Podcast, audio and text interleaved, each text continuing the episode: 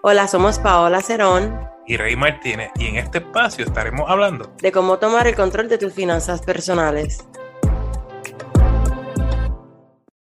Esto es Finanzas al Día. Yo soy Rey Martínez, coach financiero y me acompaña Paola Cerón, mejor conocida como Wise Money Girl.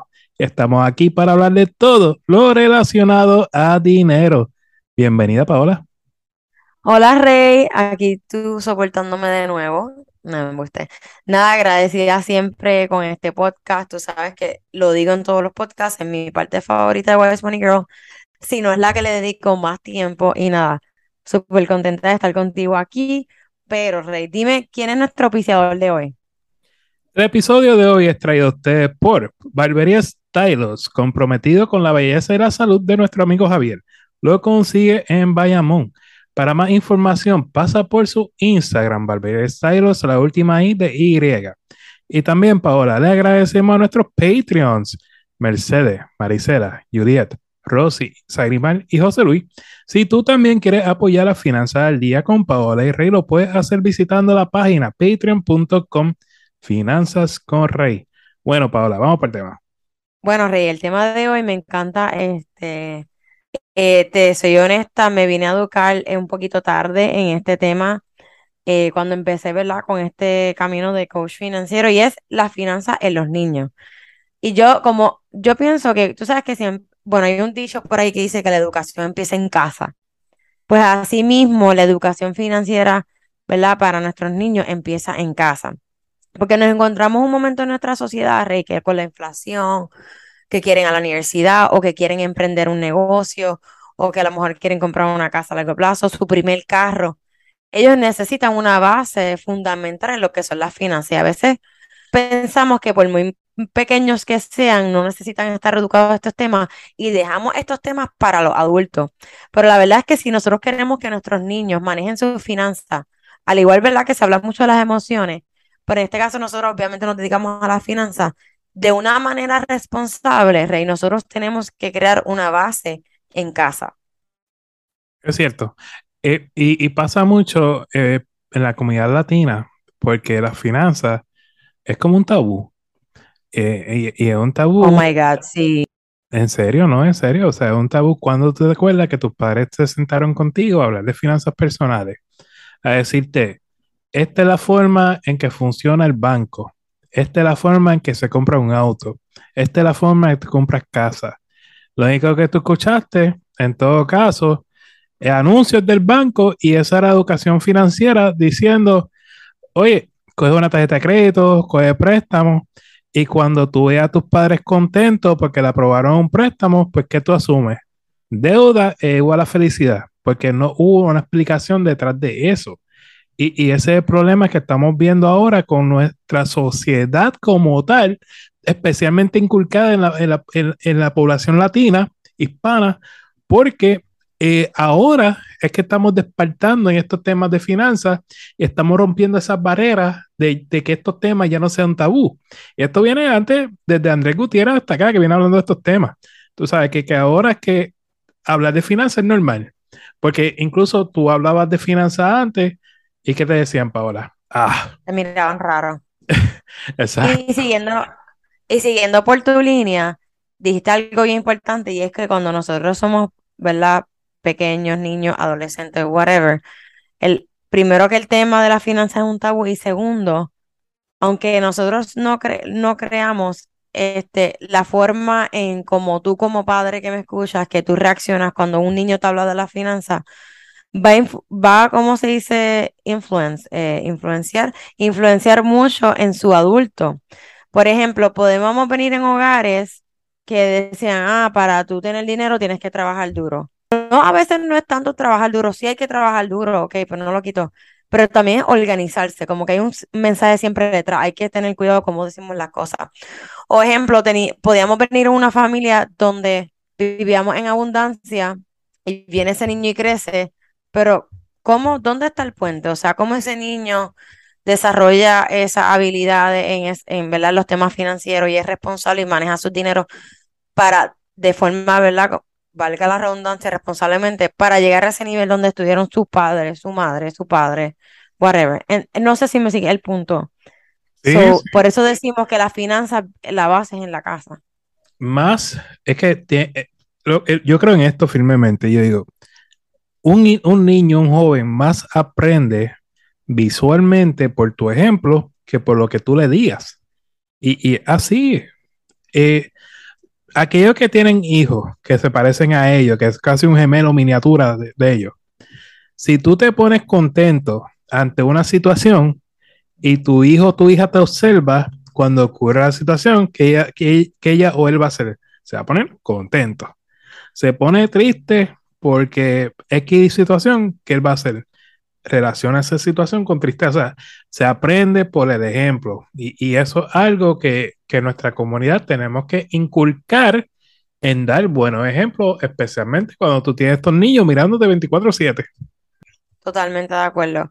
Bueno, Rey, pero vamos a ir este, empezando con algunos tips para, para estos padres o para, ¿verdad? Para que le puedan inculcar estos temas de las finanzas desde pequeños. Eh, y lo primero que deberíamos empezar es fomentar el hábito del ahorro. Tú sabes que cuando uno le llega un cheque, lo primero que uno quiere hacer es pagar un bill en vez de pagarnos a nosotros. No. La realidad es que tú siempre te debes pagar a ti primero, so, en fomentar el ahorro en los niños. Yo tú, creo que... tú que eres padre, ¿tú tienes algún ejemplo que tú me puedas compartir que tú hacías con tu, con tu, con tu nena, ¿verdad? Tú tienes una nena. yo creo en, lo, eh, eh, en los cerditos. y es por edad. Mira cómo funciona esto. Eh, quizás si tu hijo está o tu hija está entre los 3 y los 8 años, búscale tres potes, tres potes estos vacíos, ¿no? Tres jaras. A una la va a llamar ahorro, a otra la va a llamar gastos y a otra la va a llamar donaciones. Y, y cada vez que tú le des dinero, divido en tres partes y pones parte aquí para, para los ¿no? Gasto, ahorro y donaciones. Y cuando ese niño o niña esté lista para gastar, deja que él gaste su dinero de gasto. Y cuando quiera dar dinero, porque también hay que ejercitar el, el, poder de dar dinero, porque eso es un problema, no, no desarrollar el hábito. Eh, comienza por ahí para efecto de tus niños. Entonces, Rey, el segundo punto que yo puedo decir es, como que hacerle como una paga a tus hijos, como que ponerle un estipendio, no un estipendio, no sé si me entiendes, como que ponerle, como que poner una cantidad de dinero que se le va a pagar fijamente y que ellos aprendan a, administrar con eso poquito que tienen, si nosotros darle más de esa cantidad. Ejemplo, fueron 20 dólares mensuales, por decir un ejemplo, un niño de 7 años, son 20 dólares mensuales. ¿Me entiendes? Claro, sí, sí, estoy totalmente de acuerdo. Eh, y, y, darle tarea y a las tareas darle un precio, porque tienes que, si aquí no somos el gobierno, no te regalamos dinero, el dinero hay que ganárselo, ¿verdad? Tú puedes decir, ejemplo, si me limpia los cuartos de lunes a jueves, el viernes te doy dos dólares. Tú sabes, cosas así. Corre, dos dólares. Mira, no, no. Pero, este, exacto, cuando, cuando se le paguen las tareas del hogar, yo no sé si me estoy yendo muy superior, pero yo digo, mira, no, tienes que pagar taxes. Y por tal de esto, mira, te vamos a quitar, no, no, pero ya me estoy yendo muy superior, pero pues una idea adicional, no sé. Nada, otro punto que es bien importante sería enseñarles como tal qué es el dinero. De que, como entiendes, cómo funciona el dinero, de dónde viene el dinero. Suena como, como siempre digo, cliché, pero, ajá, ¿de dónde sale el dinero? Como ellos como padres, o sea, exacto, como padres. Sí, y, y pasa mucho con los jóvenes. Eh, que, que, si nunca acostumbraste a tu hijo a ganarse el dinero, pues ellos creen que el dinero está en la tarjeta y como que eso es, dale para adelante. So, cuando tú tienes hijos o jóvenes, eh, no tengan miedo en abrirle una cuenta de banco para hijos, ¿verdad? De, casi todos los bancos hoy en día tienen una cuenta esta eh, para los niños o para los jóvenes. y que hubieran con tarjeta de débito y toda la cosa y enséñale a usar esa tarjeta de débito. O sea, que, que, que cuando la tarjeta de débito no tiene, no tiene dinero, pues no hay. y ahí tú le vas enseñando. no hay, se acabó. Sí, no hay. Ahí tú le vas enseñando que el dinero no es, no es infinito. No, claro, claro, hay que enseñarlo a trabajar por eso. Rey, ahora yo voy a tocar un punto que yo sé, es que estoy súper segura que va a ser tu favorito. Es que lo sé.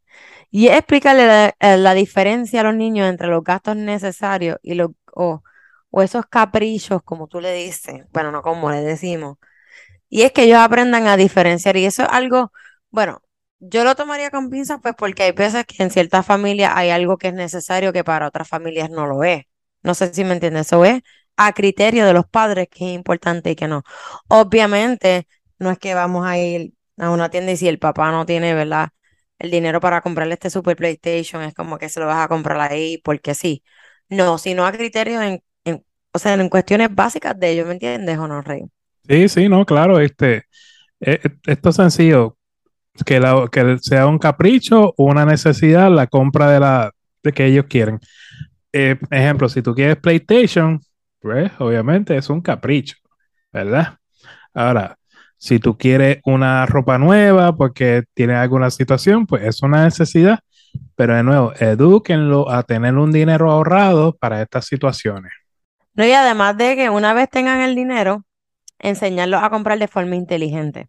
Eh, y eso mismo que tú acabas de decir, cuando, cuando digo de comprar de manera inteligente, es como ir a estas tiendas, ¿verdad? Y enseñarles las diferencias, como que, mira, no comprar las cosas por comprarlas si no están en el presupuesto de los papás siempre y cuando, ¿verdad? Como digo, a criterio, pero enseñarlos a que tienen, ¿verdad? Cuando vas a hacer una compra, que sea algo que de verdad, de verdad, este, es una necesidad. Hola, hola, hola a todos. Mi nombre es Keishla Torres y les agradezco por escuchar este espacio. Sin crédito no hay paraíso. Una de las interrogantes que provoca muchísima ansiedad o ese mood de no dormir tranquilo es ¿Tengo yo una buena puntuación de crédito? La famosa pregunta de los 64 mil chavitos. La puntuación de crédito es un número que representa una calificación. La calificación es lo que mide su nivel de probabilidad de repagar y del transcurso de su puntualidad. Por ende, esa puntuación de crédito tiene muchas variaciones de aceptación depende de las políticas del lugar donde usted vaya a tomar prestado. Los puntajes de crédito por lo general varían desde un mínimo de 300 puntos a un máximo de 850. Si usted no cuenta con un puntaje de crédito cerca de los 800, quizás pueda lograr números de calificación medio a alto de los 600 puntos para obtener, por ejemplo, una tarjeta de crédito o un préstamo con una tasa de interés bastante decente. Si aún no llega a esta cifra, hay opciones para poder alcanzar buenos números en un periodo de tiempo con un buen plan de trabajo financiero ordenado y directo a mover su crédito con cuentas positivas nuevas que estén activas. Pero sí, hay solución. Si lo vamos a ver un poco más detallado, la clasificación sería esta. Una puntuación de 579 o menor se cataloga como deficiente según los buros de crédito puntuación de 580 a 669 es catalogado como regular. Puntuación de 670 a 739 es igual a uno bueno. Esta puntuación de 740 a 799 es catalogada como excelente. Y por último, más de 800 es excepcional. Hay muchas cosas que puedes hacer para asegurarte de tener un buen puntaje de crédito. Lo más importante, haz tus pagos de tarjetas de crédito y préstamos a tiempo y utiliza no más del 30% de tu límite de crédito. Anota todos tus gastos y tienes que estar al pendiente de tus fechas de pago. Siempre recuerda llevar un control de tus finanzas y no utilices más de lo que no puedas reponer. Y no olvides seguirme en mi página de Instagram como Keishla Financial Mentor y en mi página oficial de Facebook, Keishla Torre Financial Mentor. Siempre deseándoles que la pasen súper bien y teniendo en mente que sin crédito no hay paraíso. Cada podcast estaremos contestando al menos tres preguntas que nos llegan tanto por el podcast o por las redes sociales. Y aclaramos que toda información es para uso educativo. Siempre consulten con un asesor financiero o con una entidad bancaria antes de tomar cualquier decisión financiera. Bueno, Rey, nuestra primera pregunta viene de Ángel y dice, ¿qué hago si me pego la lotería? Te voy a dar el, el lugar para que empieces, pero yo sé que vas a decir lo mismo que yo. No, eh, eh, básicamente de suceder, y, yo creo que la pregunta viene porque ahora mismo el Powerball, creo que vi que está en 20 billones. Wow, ¿eso es en Puerto Rico? Yo, no sé cómo funciona esto, yo sé que vi 20 billones con B. Con B. Si sucediera, paso uno, te va a acordar de tus amigos Paola y Rey y le va a enviar una pequeña donación. Y nos va a auspiciar. Vamos a empezar por ahí. no, no, hablando en serio. Me gustó eh, esa rey. Lo, primero que vas a hacer va a buscar un abogado. Es importante que busques un abogado a través del abogado que te represente para buscar, reclamar el dinero. Obviamente no va a buscar cualquier abogado, va a buscar un, abogado serio. Luego, eh, y a través del abogado ver cuánto tiempo tienes para reclamar el dinero y tratar de esperar lo más posible. Cuestión que, ¿verdad? Lo que baja la, baja la fiebre mediática y se enfoca en otro tema, pues te da tiempo a, organizarte. Luego va a buscar un contador o un contable. A través de contador y contable, tú vas a verificar cuántos impuestos te va a quitar el gobierno, porque lo menos que tú quieres es gastar todo el dinero y que te quedes sin nada. Y después, a final de año, el gobierno diga, me debes dinero. Esa está fea. Eh, en ese momento es que tú vas a decidir cuánto tú le vas a dar a tus familiares y amigos. Obviamente no les digas nada, porque es que al tú decirle que te ganaste 20 billones, todo el mundo se va a convertir en tu amigo y los primos que tú nunca conociste van a surgir de la nada. Eh, y lo otro que también invierte. Yo honestamente no soy asesor financiero, pero diría que invierta la mitad de tus ganancias en, la bolsa de valores, ideal en buenos fondos mutuos, fondos índices, y con eso asegura, ¿verdad? Tu, retiro y, cuidado que de un buen legado a tu familia. Y el resto, pues simplemente disfrútalo, invierte en bienes raíces, en lo que tú quieras. No se trata de cambiar tu estilo de vida, sino que, que, pierda, que no pierdas tu dinero. Este, bueno, Rey, con esa super contestación, yo creo que yo no tengo, yo no tengo que añadir nada. Y obviamente siempre manejar tu dinero bien. Siempre. Ah, y Rey, trabajar en esa mentalidad financiera, no cambiar esa, esa mentalidad que uno tiene, porque Rey lo contestó muy bien, no tengo ahí que aportar. Nuestra segunda pregunta viene de Araceli y dice, ¿cómo reparo mi crédito?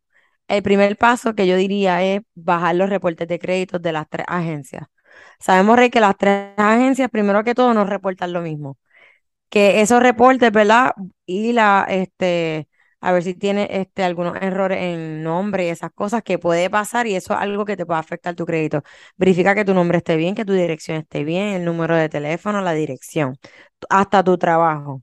Eso es súper importante porque tengo gente que no se le ha reportado su trabajo en varios años. Ejemplo, si tú quieres comprar una casa, como tú das prueba de que, ¿verdad? Lleva en ese empleo por dos años, por darte un ejemplo.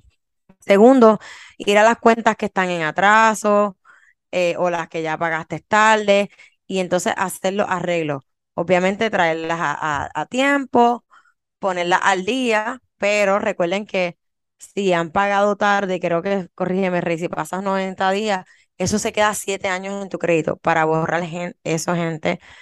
Todo es disputable. Esto hay que decirlo, en el crédito todo es disputable, pero tú tienes que dar como una prueba o una de que te estás pasando maybe por una crisis financiera y está en ellos si te lo quieren borrar o no. Y ojo, siempre ser nice con las agencias de crédito porque ellos tienen, me, entiende, el poder. Y hay veces que las agencias de crédito te pueden decir, ve la el ejemplo, fuiste a tal este, entidad, bueno, puedo mencionar el nombre y, y te mandan donde ellos también ser nice porque ellos también pueden, ¿verdad? Sacar cosas de tu crédito. Eso tienes que manejar bien la situación, ya sea con el acreedor y con las agencias de crédito. ¿Algo que tú quieras añadir, Rey? No, lo he contestado muy bien. Eh, solamente entiendan que eh, hay 16 formas de calcular crédito. El Vantage Score tiene 6 formas de calcular crédito, FICO Score tiene 10. Hay 16 tipos de formas.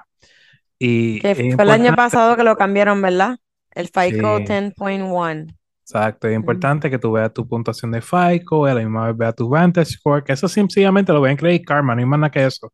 El FICO Score tiene que buscar opciones aparte como annualcreditreport.com, eh, pero se puede buscar, no es nada del otro mundo. Sí, eso es bien importante. Credit Karma, eh, sepan, la, como dijo Rey, hay una gran diferencia. Usan el VantageScore y eso viene más que de las tres agencias, mientras cuando el FICO vienen de los acreedores, de esas personas que te dieron la tarjeta de crédito, por ejemplo, el carro o la casa, ellos son los que tienen la última palabra. y el 90% de las entidades financieras usa el FICO Score. So, ese punto es bien importante, ¿verdad? Recalcarlo. Bueno, Rey, nuestra última pregunta es de Jason. Dice, ¿cómo comprar dividendos en la bolsa de valores? So, en realidad, los dividendos no se compran. Eh, y, dejé la pregunta así a propósito para aclarar esto. Recuerda, lo que tú estás comprando son acciones y hay ciertas acciones que pagan dividendos. Y un dividendo es simplemente una forma de las compañías recompensarte o agradecerte por creer en ellas. Y esto es una forma, ¿verdad? Ponerlo a rollo habichuela. Ejemplo, tú puedes decir Starbucks, Coca-Cola, Pepsi. Son compañías que si tú compras acciones en ellas, ellos te pagan unos dividendos, que esto puede ser anual, esto puede ser cada tres meses, y depende cuántos dividendos, cuántas acciones tú compras, el dividendo. Ejemplo, tú puedes comprar una acción en 5 dólares y te pagan por una acción, te pueden pagar un dividendo cada anualmente de 25 centavos. O sea, que por cada acción te pagan 25 centavos anuales. Si compras más acciones de esa compañía, pues más aumenta el dividendo. Eso, así que funciona. Por eso es que siempre insistimos que estas cosas siempre vayan a través de un asesor financiero. Nosotros no somos asesores financieros, nosotros somos consejeros financieros, ¿está bien? Simplemente esta es nuestra opinión.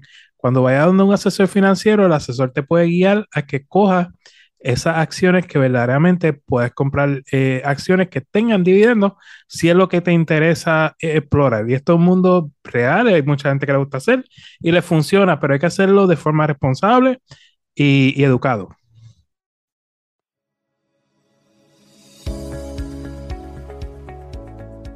¿Estás buscando asistencia personal en el tema de las finanzas? Tanto Rey como yo ofrecemos servicios de coaching.